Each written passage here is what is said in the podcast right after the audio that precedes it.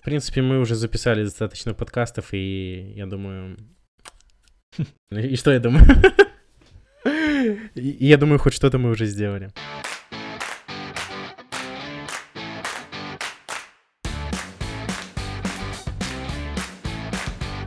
Всем привет! Вы слушаете подкаст «Обрубок», и это продолжение выпуска о книге «Тонкое искусство пофигизма». Я напомню, что в первой части мы обсудили следующие темы. Как на нас влияет название и обложка книг – где уместен пофигизм и почему это полезно? Что делает нас счастливее? Если вы не слушали первую часть, советую переключиться на нее, пройдя по ссылке в описании. Также хочу напомнить, что у нас есть группы в социальных сетях, где можно обсудить книги и первыми узнавать о новых подкастах. Ссылки вы также найдете в описании. На этом у меня все. Приятного прослушивания. Есть еще две коротеньких истории, такие контрастных очень. 1983 год. Может, ты знаешь, кто такой Дэйв Мастейн? Извините, если неправильно ударение поставил. Нет, первый раз слышу. Это гитарист, которого выкинули из группы перед тем, как она стала популярным очень. И он задался себе целью обогнать эту группу. Прошли годы, и группа Дэйва продала 25 миллионов копий альбомов. Как ты думаешь, бро, это вообще достойный результат? Это пушка. Да, но проблема в том, что группа, из которой его выкинули, продала 180 миллионов. И название этой группы было Металлика. В общем, когда у него брали интервью, он сказал, что он не особо счастлив, потому что ему так и не удалось обогнать Металлику. И тут другая история на контрасте.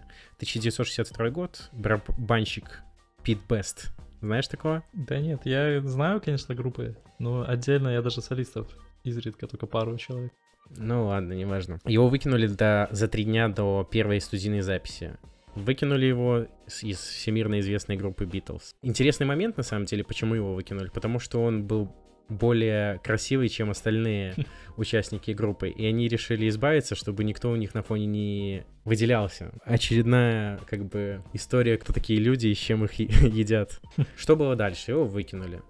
Он был очень несчастен и чуть ли не покончил жизнь самоубийством, очень много пил, пытался судиться с Битлз, но в один момент он просто понял, что пора пересмотреть свои ценности. Он нашел жену, у них появился ребенок, и в итоге он жил счастливой жизнью, организовал какую-то там небольшую группку, ну, она не стала супер популярной, но факт в том, что он был счастлив. Вот в чем разница этих двух историй, бро? Ты уловил или нет? Конечно. То, что у тебя должна быть адекватная цель, и проблемы не должны тебе мешать жить счастливой жизнью. Ну, не проблема, а цель твоя не должна. То есть, возможно, если твоя цель, она нездоровая какая-то, то стоит пересмотреть свои ценности и вообще зачем это. В первой истории Дэйв пытался обогнать Металлику. Он поставил целью это своей жизнью, хотя смысла в этом, казалось бы, со стороны посмотреть 25 миллионов копий. Блин, отличнейший результат. Но его этого было мало, он хотел большего. А с другой стороны, Пит, который вроде как вначале пытался что-то сделать, но потом понял, что лучше поставить в ценность свою семью и, в принципе, жив счастливо. Так что иногда стоит все-таки поменять свои цели и оценить ситуацию с другой стороны. Далее мы поговорим о плохих ценностях. Бро, может, знаешь какие-нибудь плохие ценности? Деньги, я думаю. Да, ты прав. Ты сразу в точку попал. А, собственно, плохие, плохие ценности — это ценности, которые создают неприятные проблемы. И от таких лучше отказываться. И как раз, как ты уже упомянул, деньги — это плохая цель. Очень много людей, у которых э, деньги — это основа их самооценки. Чем больше у тебя денег, тем выше твоя самооценка. У них э, деньги стоят в приоритете, и они перестают думать о более важных вещах, например, как семья, честность, любовь и более здоровые ценности. И еще один момент, что вы получаете намного меньше счастья от денег, когда вы в состоянии закрыть свои базовые потребности. То есть как такой пример, если вам достаточно там 200 долларов, чтобы закрыть свои базовые потребности, и вы начнете получать 1000, то понятное дело, что скачок серьезный, и вы будете более счастливы с этими деньгами. Но опять же, если вы потом начнете работать сверхурочно и получать там 1500, то это уже не совпоставимо с первым качком будет. И, возможно, стоит как-то это время более в правильные ценности направить. Ты согласен с этим, Про?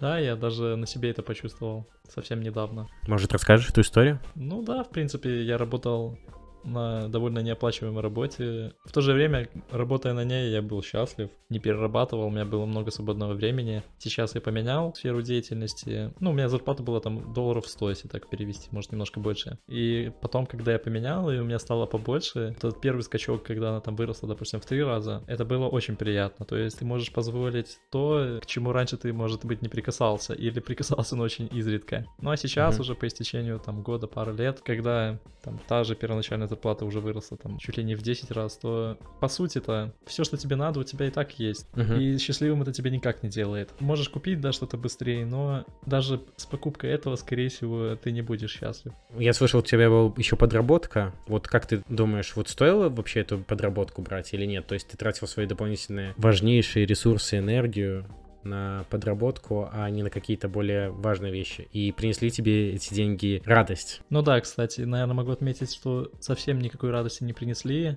И я в какой-то момент тоже со стороны посмотрел и понял, что работа 12 часов в день, она того не стоит, и что намного лучше посвятить какие-то вот часы вне рабочие какому-то развитию и вообще хобби своим, и будешь чувствовать себя намного лучше. Собственно, вот так вот и появился наш подкаст. Ну, кстати, да. Ладно, давай пройдемся еще по плохим ценностям. Также плохой ценностью считается удовольствие. К этому можно принести обжорство, наркоманию, секс.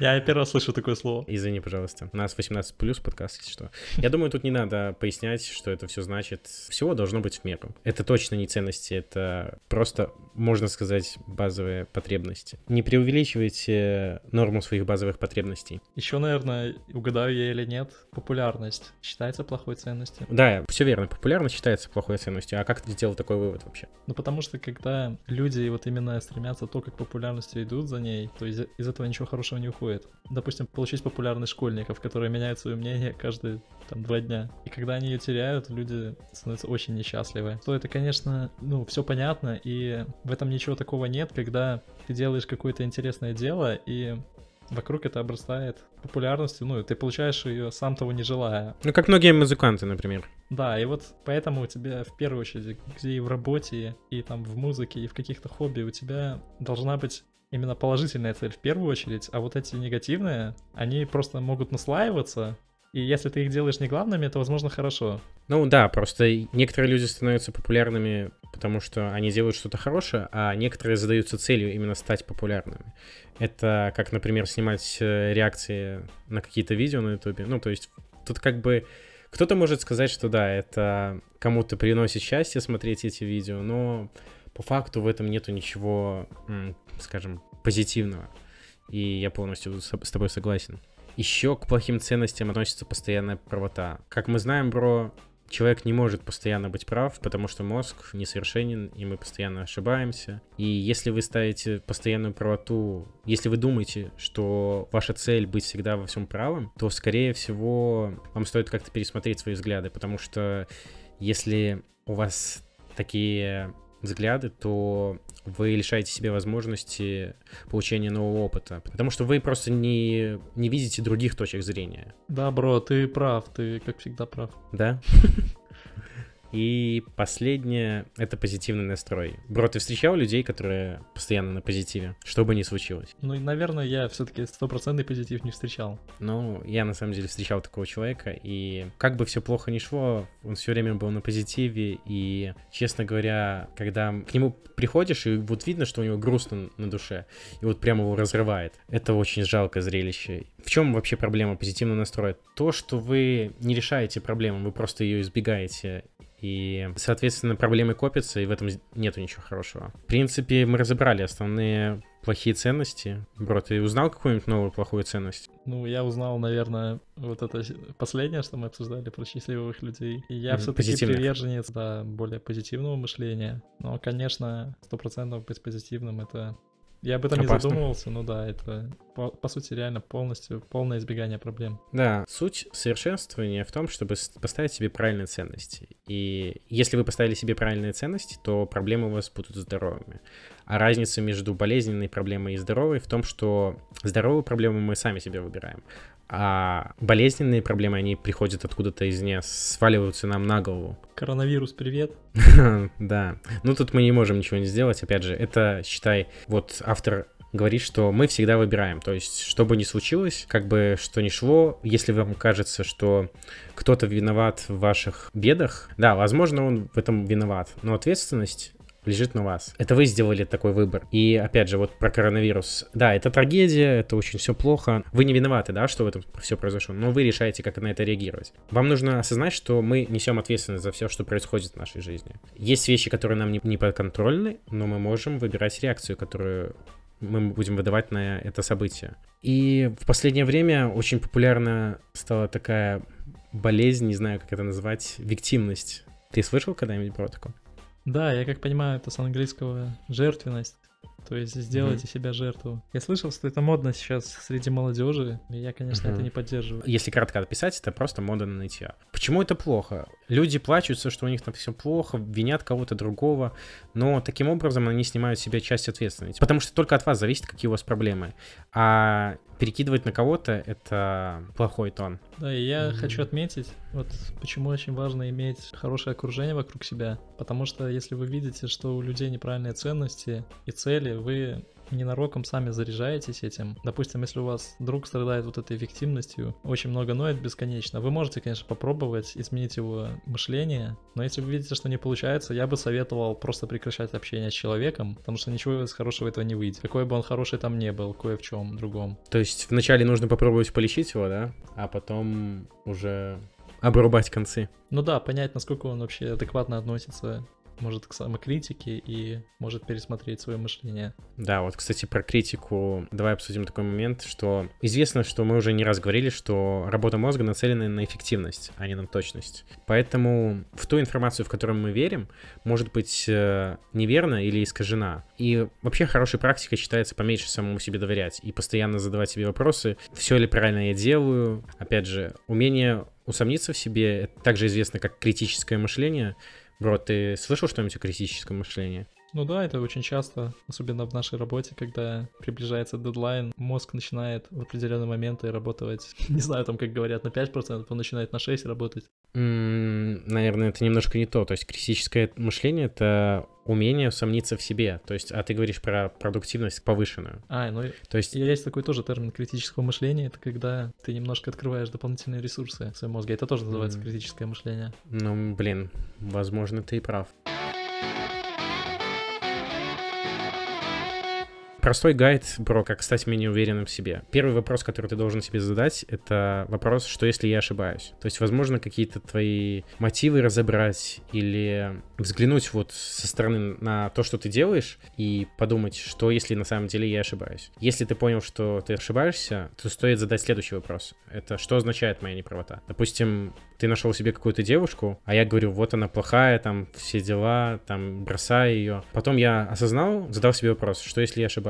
Блин, возможно, да, я реально ошибаюсь. Что может означать моя неправота? Возможно, это из-за того, что я боюсь тебя потерять как друга, и мы будем меньше времени проводить. Ну и по факту я лицемерю. То есть моя неправота означает, что я лицемер. И Далее есть два варианта, которые выводятся из вопроса, третьего вопроса. Создаст ли признание неправоты больше или меньше проблем, чем сейчас. То есть я могу признать, что я не прав, а могу оставить все как есть. Скорее всего, если я оставлю все как есть, мы просто поругаемся. Ну, тут тоже есть два варианта. Мы либо с тобой поругаемся, либо ты ее бросишь. И, в принципе, если ты ее бросишь, я добью своего, но будешь ли ты потом счастлив? Или второй вариант, я просто признаю свою неправоту. В таком случае все будут, в принципе, счастливы, но, опять же, мы люди, и нам намного сложнее это сделать, признать свою неправоту. Собственно, в этом и заключается критическое мышление. В признании своей неправоты, умении усомниться в себе. Я думаю, я достаточно... Да, очень четко. Объясню. Да, как мы уже обсуждали, когда вы будете идти к своей цели, неудачи — это ваше второе «я». И тут не стоит вообще останавливаться. Если у вас что-то не получается, нужно больше просто времени проводить, работать над этим. Вот опять же, книжки вот эти вот, которые мотивируют постоянно. Мы уже обсуждали «Магию утра», ссылки в описании. Она очень замотивировала тебя, бро, да? Нет, я про магию утра не очень хорошо отзывался. Получил, да, долю мотивации, конечно. Да, но, опять же, эта мотивация ни к чему не привела, правильно? Да. И автор говорит, что не, не мотивация должна вас э, наталкивать на действие, а именно действие должно генерировать мотивацию. И только так. Потому что если вы черпаете вдохновение с какой-то книжки, у вас появляется мотивация, вы что-то делаете, то рано или поздно это вдохновение пройдет, и все. А если вы, у вас схема модели именно такая, что вы делаете, и это вас мотивирует, вы должны сами, ваши действия должны себя мотивировать. Бро, у тебя так или нет? Вот записывание подкаста, оно тебе как-то, вот ты действуешь, и оно тебя мотивирует, или что-то другое тебя мотивирует, не знаю, вдохновляет? Ну, я не могу тут отметить, что меня действие придает мне мотивации. Здесь, наверное, пока что я имею какую-то вот стартовую мотивацию и поддерживаю на должном уровне за счет чего-то другого. Ну, как я понимаю, вот этот пункт вообще нацелен на то, что когда ты имеешь только одну мотивацию без действия, тебе намного тяжелее дальше продолжать это действие делать качественно и как-то улучшаться в нем. Если же ты имеешь действие, то мотивация у тебя всегда будет. Поэтому все-таки про наш подкаст я могу отметить, что у меня есть мотивация, и пока я имею мотивацию и мы подкрепляем это действиями, я ее не теряю. Вот так вот могу сказать. Угу, все верно. Ну, у меня, в принципе, такая же ситуация. Заключительная нотка в этой книжке была глава «А затем вы умрете», и Очень мило. он как никогда прав, да. Все, что с этой главы можно вынести, это то, что смерть ставит перед нами важный вопрос что ты оставишь на земле после себя. В сути этого вопроса заключается в том, скорее всего, что сделали ли вы что-то полезное, скажем так, для всего мира или хотя бы для кого-то, или вы просто прожили свою жизнь. В принципе, мы уже записали достаточно подкастов, и, и я думаю, хоть что-то мы уже сделали. Я, наверное, хочу отметить, что не каждый человек обязан что-то оставить после себя, и как мы отмечали вот про этого японского военнослужащего, то есть если делало счастливым его сидение в лесу, если вас делает тоже счастливым что-то наедине с собой, допустим, то занимайтесь этим. Все-таки наша главная идея это прожить счастливую жизнь. Ну да, но опять же, вот он просидел в лесу, но он-то оставил после себя историю такую. Ну очень... это так получилось. Мог не оставить. Да, мог не оставить. В принципе, я предлагаю заканчивать на этой отличной главе. Бро, ну я хочу сказать, на самом деле это такая самая стоящая из мотивационных и каких-то книг по саморазвитию из тех, что я слышал. Мне правда понравилось. Вот эти советы реально очень годные в плане развития. Если каждый человек пересмотрит отношение к себе вообще людей и посмотрит на себя со стороны и выберет себе правильные ценности, это правда ему может помочь прожить счастливую жизнь. И кто-то вообще задумается, что в первую очередь мы рождены, чтобы быть счастливыми. Да, я согласен. Ну, как бы смысл жизни — это тема вообще отдельной вселенной. Можно поставить смысл жизни быть счастливым. И чтобы быть счастливым, нужно решать проблемы. По поводу проблем, я хочу отметить, что хорошим умением будет, во-первых, четко осознавать и выписывать куда-то то, с чем вы не можете справиться, и решать их постепенно, друг за другом. Вот создайте какой-то лист со своими проблемами и просто занимайтесь одной по очереди. Таким образом, вы очень быстро с ними расправитесь и станете намного счастливее. Да, например, если у вас проблемы какие-то в взаимоотношениях, и вы считаете, что вы во всем правы, и это ваша вторая половинка постоянно вас пилит или что-то такое, то, возможно, вам стоит просто сесть сесть, выписать, почему это происходит, из-за чего. И такого не бывает. Опять же, про то, что мы говорили, ответственность за проблему всегда лежит на вас. И Вина, возможно, да, лежит на нем или на ней, но вы сможете ее решить лишь вдвоем, обсудив это, и только тогда вы поймете, в чем истинная причина.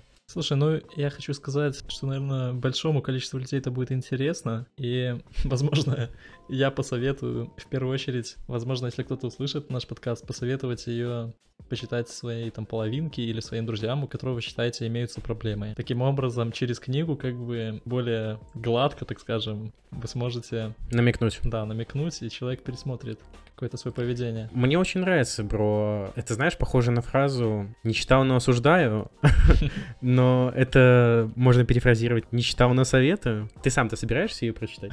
Или ты уже сыт по горло этими всеми мотивационными книжками и ну его нафиг? Не, ну, бро, мы настолько сильно ее распилили вот сейчас с тобой, что я думаю, я-то сам не буду читать, но некоторые советов я выпишу куда-то и, возможно, к ним буду обращаться. Это замечательно. Мое время не прошло даром. Конечно. У меня смешаны, на самом деле, какие какие-то чувства после прочтения этой книжки. Я не знал, чего от нее ожидать, потому что я просто повелся на заголовок. Если брать э, то, чего я ожидал именно от заголовка, я получил скорее книжку по мотивации. Но книжка по мотивации, в принципе, оказалась неплохая, учитывая, что я не читал никаких других. И надеюсь, дальше читать тоже не буду.